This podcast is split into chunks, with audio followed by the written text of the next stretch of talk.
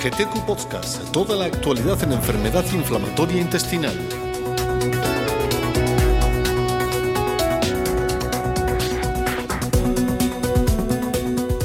It has been a true pleasure to have uh, among us in this uh, 34 annual meeting of GETECCU uh, Professor Marla Dubinsky. She's an expert in uh, personalized medicine. Uh, she works at uh, Mount Sinai at New York, and she's, she's the, the, um, the chief of the pediatric gastroenterology department, um, as well as the co director of the IBD uh, clinic and uh, co-director as well uh, of uh, planning um, pregnancy planning in in Mount Sinai in New York. So she's an a, a, true expert in personalized medicine because uh, she has focused uh, her research on developing models uh, trying to to predict the natural history of the disease. So um, we are going to um, um, to ask Marla some um, tough questions regarding this amazing topic. Marla, what do you think about the use of serological markers, bacterial serological markers in uh, in in order to to guide the therapy in patients with IBD. Um, thank you so much for inviting me to be part of the podcast and to take part in this incredible uh, conference that you just had. So, serologies have taken a little bit of a journey actually, starting in the 90s when they were first sort of do you have IBD, yes, no, and do you have CD or UC? It was sort of very, sort of very standard. Um, and we've come a long way. They then became really tied to prognosis more than tied to diagnosis. Because I think, you know, we certainly know how to diagnose IBD. I think there was some little bit of, well, is this Crohn's colitis or ulcerative colitis before we commit them to a colectomy? But that was when we only had like one therapeutic target, which was anti TNF. We've come a long way. So I think we're less sort of stuck on should they go to surgery or or get anti-TNF. So we've moved beyond that. And so then it became clear that these serologies represented something of an immune dysregulation or intolerance and uh, maybe a reflection of the severity of the global intolerance to the microbiome. So I think people started to see them as representative of whatever's going on in the gut and it was a biomarker of prognosis more than diagnosis. And I think it still remains that when you look across other biomarkers, serologies, particularly ASCA or some of those that are in the uh, oligosaccharide antibody family, they've been long associated with worse prognosis, meaning more strictures or fistulas. But it's interesting, we've now seeing, and you have a cohort here as well of incidental diagnosis, for example, or we have all these prevention cohorts where we're taking high risk family members.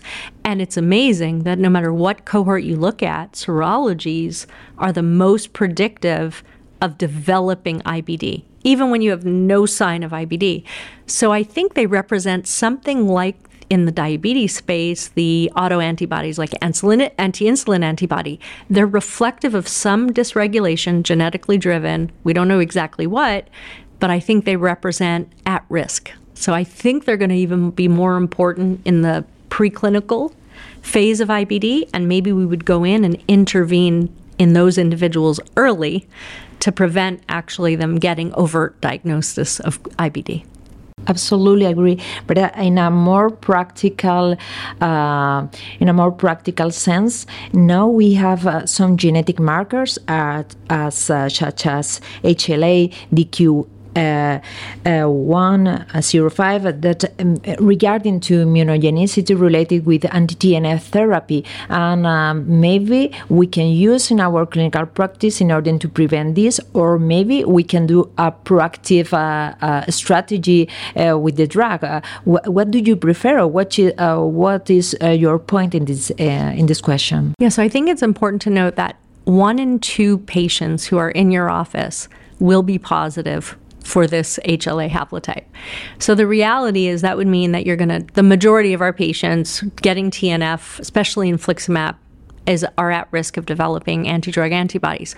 But what we've learned from the PANTS study, who originally really introduced it to us, is that even people on combination therapy still got anti-drug antibodies. So it's not like just by adding something to lower the rate of antibodies is enough. What has become clear is a way to overcome that genetic risk is you have to dose the drug correctly in induction. Because if you actually get the right dose in induction, including the third dose, probably the most important. We've done some research to suggest that if you dose the third one correctly to make sure that, and you time when they should come back for their first maintenance, even if they were HLA positive, it didn't matter. The antibody rates were negated by just getting ahead of the anti drug antibodies and keeping the drug concentration at 10 or above. We sort of shot for 10 for the fourth infusion. Some debate between 8 and 10 is probably the right trough target. So I think it says that you can use this to say one, this is someone who's at risk of getting anti-drug antibodies. I can I have to dose correctly early. And if you want, you can add a concomitant immunomodulator to also um, sweeten the pot, meaning have an added um, some action that lowers the rate of antibodies. But the key, more than adding an immunomodulator, is dosing it correctly in induction and making it to that fourth infusion before your trough level goes too low. That's when those antibodies pop up. Okay, but uh, um, in other and other aspects that we can use uh, genetic markers could be uh, trying to avoid the adverse event associated with the tri- with the treatment with uh, thiopurines. Do you use uh, in your clinic? Do you use in, in your hospital? So I think if we were to use thiopurines, then TPMT is typically done. Thiopurine methyltransferase is typically the go-to. NUDT15, which is the other um, genetic marker that's been shown to be associated with uh, leukopenia, right? That's what we're really trying to prevent is the leukopenia. Um, has been shown that if you actually have both of those genes, you will get significant leukopenia two weeks into thiopurine treatment. So I think that um, what's transition is that we aren't really using thiopurines as monotherapy anymore. So I'm not so sure that it is as important. Um, but I'd say at a high level, if someone's using thiopurines, TPMT at minimum. Um, if we go a step forward, we can uh, we can talk about uh, markers uh, that we can measure in tissue. This is a I I mean this is a, a step forward. Uh, it's difficult. I think it is. Uh, it's uh, maybe a strategy that we can state in, in next future. But how about now? What's your opinion about the markers in tissue? It's hard to scale that. I think right now, you know, to a commercial entity where you're sending tissue somewhere to someone to run a magic panel, I think what we need to be able to do is figure out another way to reflect the biology that's happening in the gut. It may be serum biomarkers, serum proteomics, potentially um, metabolomics. Um, maybe um, I talk a lot about the role of the skin as being a window into the gut. So maybe there's a way to measure uh, the skin biology as a reflection of the gut. So I think we're going to move towards that. It's going to take a while. This isn't something that overnight that we're going to be able to say, yep, magic. This is the drug you need to use, and this is the prognosis of your patient based on the ileal tissue.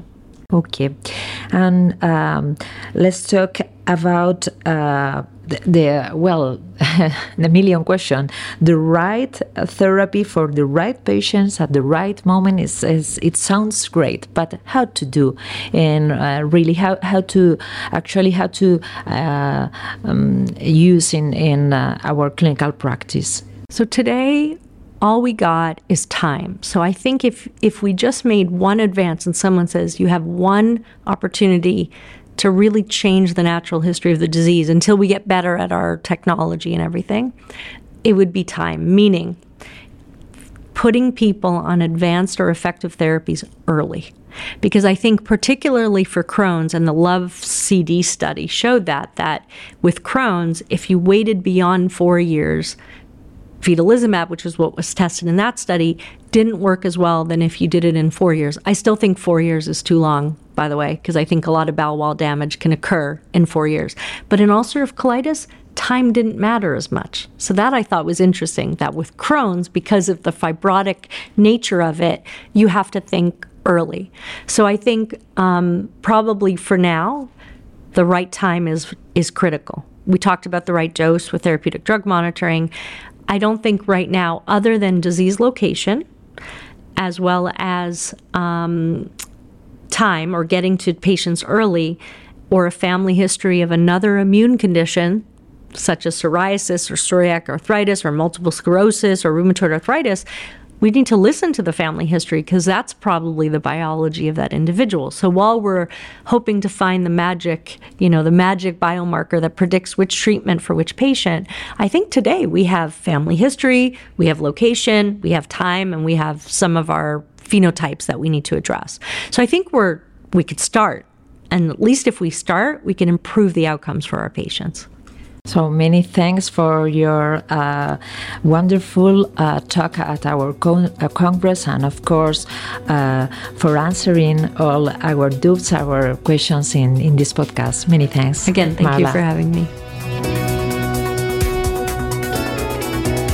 Los podcasts de GETECCU están patrocinados por Vifor. Suscríbete a nuestro canal para seguir toda la actividad de nuestra sociedad.